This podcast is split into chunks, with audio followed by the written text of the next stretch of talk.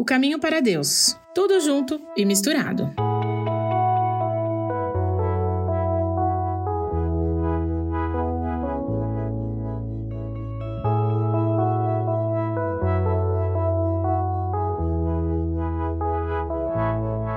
Esses dias eu li uma reportagem que falava sobre uma explosão de casos de ansiedade e depressão no Brasil, ainda em decorrência da pandemia.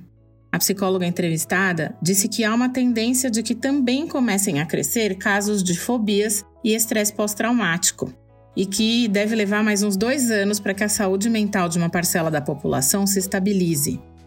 O isolamento social foi apontado como um dos fatores que elevam o estresse. Deus nos criou seres relacionais. Não fomos criados para ficar sozinhos, isolados. Algumas pessoas são mais extrovertidas e mais relacionais do que outras, mas todos precisamos dos outros, de outras pessoas em nossa vida. E quando nos afastamos das pessoas, principalmente dos irmãos da igreja e do convívio em nossa comunidade de fé, é um sinal de que alguma coisa não está bem, de que o nosso barco pode ficar à deriva. Quando estamos juntos, temos oportunidade de abençoar a vida do outro, de encorajar o outro, de rir junto, chorar junto, orar. A comunhão, ainda que às vezes pareça um desafio, é uma grande bênção que não podemos negligenciar. Quando penso nos cristãos perseguidos ao redor do mundo, correndo risco de morrer por causa da fé, é, em igrejas que se reúnem às escondidas, pessoas que precisam traficar Bíblias para poder estudar a palavra de Deus, eu me sinto uma privilegiada por poder fazer isso livremente aqui no nosso país. E na verdade é isso que todos nós deveríamos sentir sempre, todos os dias.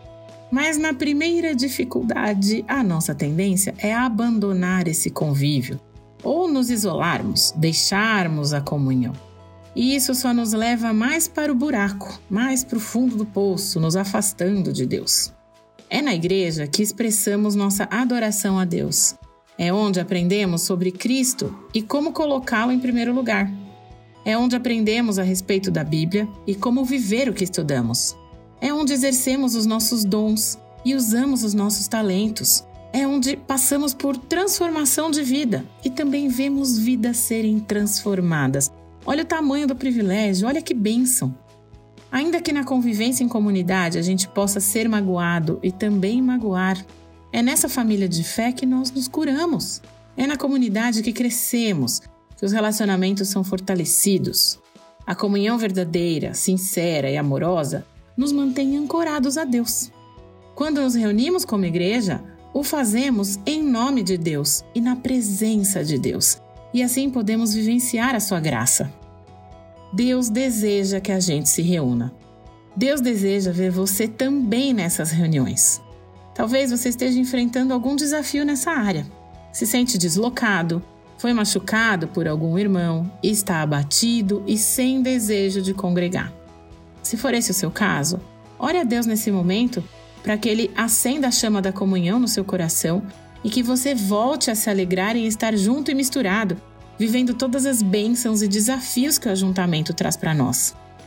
Se você nunca foi a uma igreja, procure uma igreja perto de você entre em contato com a gente, se reúna, esteja junto, esteja junto como igreja.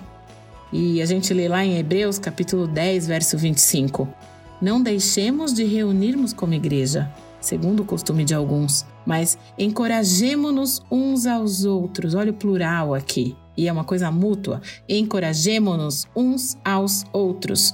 Ainda mais quando vocês veem que se aproxima o dia. Que Deus nos abençoe.